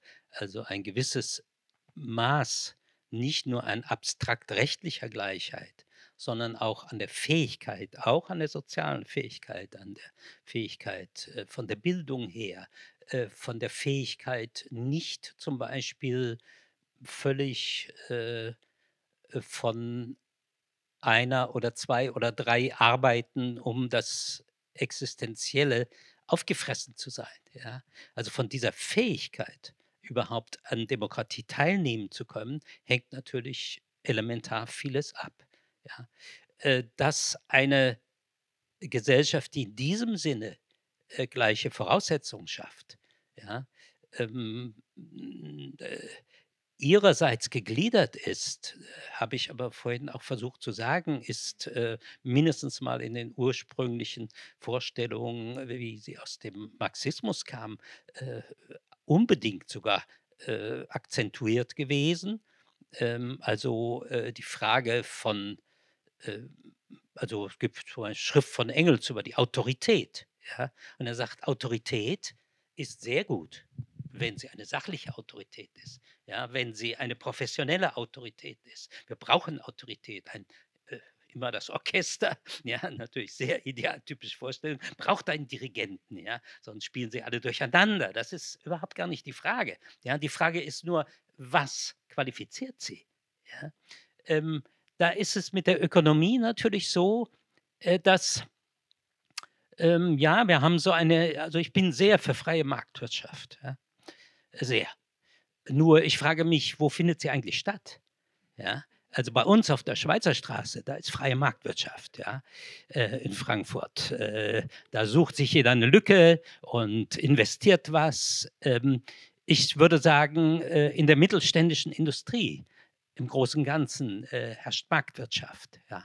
Auch zwischen großen Betrieben der Realwirtschaft, äh, die zum Beispiel untereinander konkurrieren, äh, gibt es eine marktwirtschaftliche Konkurrenzsituation, äh, die sie allerdings auch ehrlich gesagt äh, in fatale Richtungen treiben kann. Wenn wir mal die Automobilindustrie nehmen, ja, ähm, dann soll also angeblich der Kunde König sein. Der Kunde, naja, gut, das ist jetzt äh, noch eine andere, also jedenfalls, da kommen wir schon in Strukturen rein, die problematisch sind.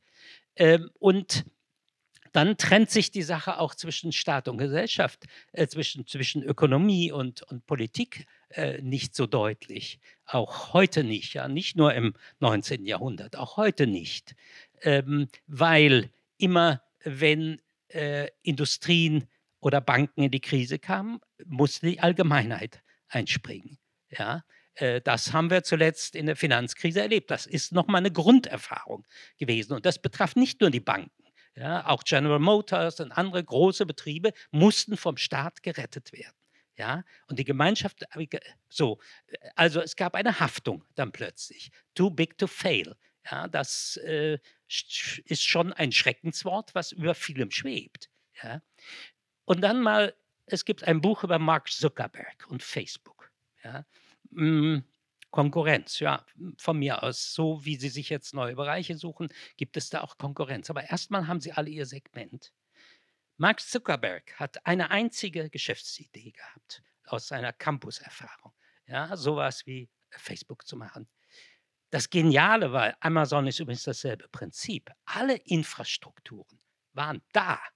Ja, du brauchst nichts bezahlen, du musst keine Straßen legen, du musst keine Bahnen, du musst keine Telefonanlagen oder sonst was. Teilweise müssen sie es jetzt ein bisschen äh, nachziehend machen. Ja? Und Datennetze. Es ist alles da und du brauchst eigentlich nur die Geschäftsidee. Facebook ist so ziemlich der größte Kapitalkomplex der Welt und im Kern äh, beschäftigen sie ein paar tausend Leute. Ja? Und dann sagt ja auch Herr Käser von äh, Siemens, das leuchtet ihm nicht ein dass eine Firma, äh, die gigantisches Kapital anhäuft, mit ein paar tausend Leuten, die sie beschäftigt, äh, weniger Steuern zahlt als sie, die einige hunderttausend Leute beschäftigen. Ja? Also selbst in diesen ganz oberen Bereichen von Industrie ja, äh, gibt es, und der Staat ist doch nie draußen. Ja? Und über Mr. Käser, ein wunderbarer, wunderbares Porträt von ihm, der Industriekanzler. Ja? Weil er verhandelt doch nur mit Regierungen. Er verhandelt doch nur mit Regierungen. Ja? Und das ist ja, wir haben China, ja, China. Sitzt jetzt natürlich auch im Flugzeug der Kanzlerin nach. Sitzt jetzt im Flugzeug der, ja, muss er auch, muss er auch. Ja, ja? Äh, so, da kommen wir aber jetzt nochmal in einen ganz neuen Bereich rein. Äh, denn ähm, ich habe gerade ein Buch von einem gewissen Parakana gelesen. Ja? Äh, kommt äh, auf Deutsch im, äh, bei Rowold im September raus, unsere asiatische Zukunft. Und was ist unsere asiatische Zukunft? Staatskapitalismus. Ja, ähm, äh, mit Technokratie äh, und, äh, und ähm, äh, Gut, das ist so, ganz. Ja, aber das ist, das mhm. ist aber tatsächlich. Ähm, ja. Also äh, das ist, ja, und, und alle Argumente, die es gab. Die Planwirtschaft funktioniert nicht, der, die Staatswirtschaft ja. funktioniert nicht. Das ist sozusagen die neue Stufe, das ist eine neue Stufe, der Versuch, den Markt äh, zu substituieren durch Kybernetik. Unter ja, also Primat. durch, durch sagen, perfekte ja. digitale Steuerung. Aber sagen, unter dem Primat, unter dem Primat der, der Politik genau. und äh, auch der Kontrolle. Ja, genau. So. Und, äh, das, das, wäre ist, tatsächlich nochmal ein neuer Sprung da sind wir allerdings. Ja. Mhm. Ja. Ähm, äh, vielleicht noch zur ersten Frage, Unterschied Orban-Merkel. Also man hat ja nicht den Eindruck, dass es Orban primär um ökonomische Macht ging, nicht? sondern er will eine Machtkonzentration durch Unterlaufen der Selbstständigkeit von Institutionen. Ja, die Gewaltenteilung ist etwas, was in, seinem, äh, in seiner Demokratie fraglich wird. Und die in Frage zu stellen, kann man Merkel nun wirklich nicht unterstellen. Ja? Also äh, natürlich nimmt die Demokratie Rücksicht auf ökonomische Zusammenhänge. Hm, Sie sprachen von freier Marktwirtschaft. Ich denke, wir haben eine soziale Marktwirtschaft und soweit ich weiß, ist der größte Brocken des Haushaltes sind Sozialausgaben. Und die müssen ja eben auch erwirtschaftet werden, also von der Industrie auch erwirtschaftet werden. Also insofern äh, ist es nicht so, ähm, dass wir hier einen Raubtierkapitalismus hätten. Aber also dieser, ähm, eine gewisse Abhängigkeit der Politik, haben wir eben schon gesprochen, ist von der, äh, von der Ökonomie ist gegeben. Äh, das ist aber was anderes als das, was Orban will, eben eine Machtkonzentration durch äh, Aufhebung im Grunde oder Minderung der Gewaltenteilung. Ähm, zu Ihrem Einwand, Herr Brumlik, ich sage ja auch nicht, dass es nur äh, die Gleichheit nur in dieser Hinsicht ähm, angestrebt würde. Aber der Hebel, diese anderen Gleichheiten zu erreichen, ist doch trotzdem immer das Ökonomische. Sie werden immer hören, warum können bestimmte Bevölkerungsteile oder nehmen bestimmte Bevölkerungsteile kulturelle Angebote nicht wahr, weil sie aus ökonomischen Gründen nicht können. Es muss dort angesetzt werden und immer wenn man äh, gleiche Teilhabe anstrebt, also jetzt von, auch von sozialdemokratischer Seite, gleiche Teilhabe von Bürgern, gleiche Wahrnehmung kultureller äh, Möglichkeiten, gleiche Schulausbildung, wird immer gesagt, dass das noch ungleich ist, hängt an den ökonomischen Unterschieden, die äh, verringert werden müssen. Mhm. Mhm. Mhm. Ja, ja. Mhm. das andere ist eben die soziale Gerechtigkeit. Ja, was immer darunter zu verstehen ist, nicht? Das ist ja eben auch ein, ein großer Diskussionspunkt. Aber ähm, sie wird in der Regel äh, als Umverteilung verstanden. Nicht? Also dass die Unterschiede einfach zu groß sind. Hm, jetzt äh, zu der dritten Frage, das ist etwas schwierig, wie viel Gleichheit äh, verträgt die Demokratie? Zu viel, glaube ich nicht. Ähm, in, wenn man in die Antike schaut, Aristoteles, der ähm, die verschiedenen Staatsformen ja auch untersucht und äh, unter anderem die Demokratie, die damals aber eine direkte Demokratie war, die eben keine Führung äh, auf Dauer ertragen hat. Nicht? Das ist so ein schönes Gegenmodell. Das war ähm, die Ämter, die waren zum Teil nur für einen Tag vergeben oder also maximal für ein Jahr und äh, man durfte, also die tragenden Ämter durfte man auch nur einmal im Leben haben. Da wurde also dauernd rotiert, damit sich keine Führung verfestigt. Und äh, das war nach Einschätzung vieler äh, Autoren der damaligen Zeit eine Herrschaft des Mobs. Ne? Und Aristoteles ähm, hat dann als Heilmittel äh, für solche einseitigen Staatsformen, die also ganz ähm, also eine radikale Volksherrschaft vorsehen oder eine bei der Oligarchie eine radikale Geldherrschaft vorsehen, als äh, Gegenmittel vorgeschlagen, dass man die Gegenkraft stärkt. Also in der Demokratie soll man oligarchische Elemente einbauen in der Oligarchie soll man demokratische Elemente einbauen, damit das Ganze äh, sich wieder so austariert zwischen den Klassen. Denn das, das waren immer eben die Klassen, die da äh, gegeneinander standen.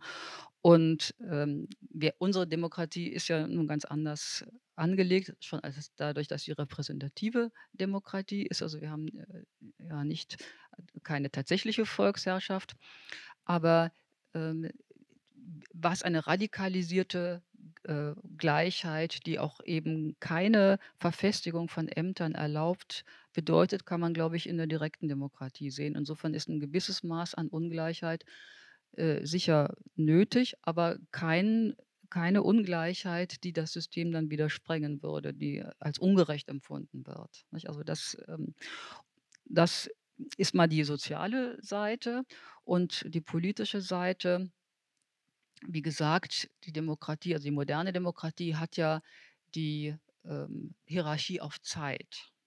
Ja, das ist, also sie, sie anerkennt, dass man ein politisches System, eine politische Ordnung braucht. Sie will aber nicht, dass sich das auf ewig verfestigt, also jedenfalls die Amtsinhaberschaft sich verfestigt. Aber es sind eine ganz andere zeitliche Größenordnungen, also die, äh, dass die Parlamentarier vier Jahre Zeit haben und nicht nur einen Tag oder eine Woche oder so etwas wie in der Antike, äh, ist natürlich eine andere Dimension. Aber das scheint doch eine schlaue Lösung zu sein. Nicht? Also, dass man Führerschaft als nötig anerkennt, sie aber immer wieder kontrolliert. Gut, wir machen jetzt hier einfach einen Punkt. Ähm, ich fand es eine sehr anregende sagen, Diskussion. Ähm, letztlich gibt es ja doch eine große Übereinstimmung darin, dass die Quintessenz aus diesem halben Jahrhundert von Totalitarismus und barbarischer Gewalt ähm, eben doch diese Idee von gleicher Würde und gleicher Freiheit ist, die institutionell garantiert werden muss. Institutionell garantiert werden muss, genau, im Rechtsstaat, äh, sagen, in einer Demokratie, die eben nicht bloße Mehrheitsherrschaft ist, sondern die auch die Rechte des Individuums und die Rechte von Minderheiten sagen, garantiert. Ähm, und dann bleibt dieser, ich würde sagen, niemals ganz aufzulösende, diese Spannung zwischen Gleichheit und Freiheit, die immer neu ausverhandelt und austariert und sagen, umkämpft sagen werden muss. Das ist das Offene. Ja, und das muss ich, dieses Modell muss ich jetzt behaupten in einer neuen Systemkonkurrenz, tatsächlich mit einer mit völlig neuen Formen von autoritärer seine Herrschaft, die, die wir hier kurz skizziert haben. Ähm, und das ist nicht nur sagen, ein Wettbewerb um, wie die Politikwissenschaftler sagen, Input-Legitimation, sondern letztlich auch um Output, Legitima äh, wie handlungsfähig sind freiheitliche Demokratien und wie sind sie wirklich in der Lage, diese großen Herausforderungen von Klimawandel und Globalisierung und digitaler Revolution zu bewältigen. Das ist das, was wir so in den nächsten 10, 20 Jahren vor uns haben. Vielen Dank für Ihr Interesse und ich äh, hoffe, dass wir uns bei anderer Gelegenheit wiedersehen und wieder sprechen. Dankeschön.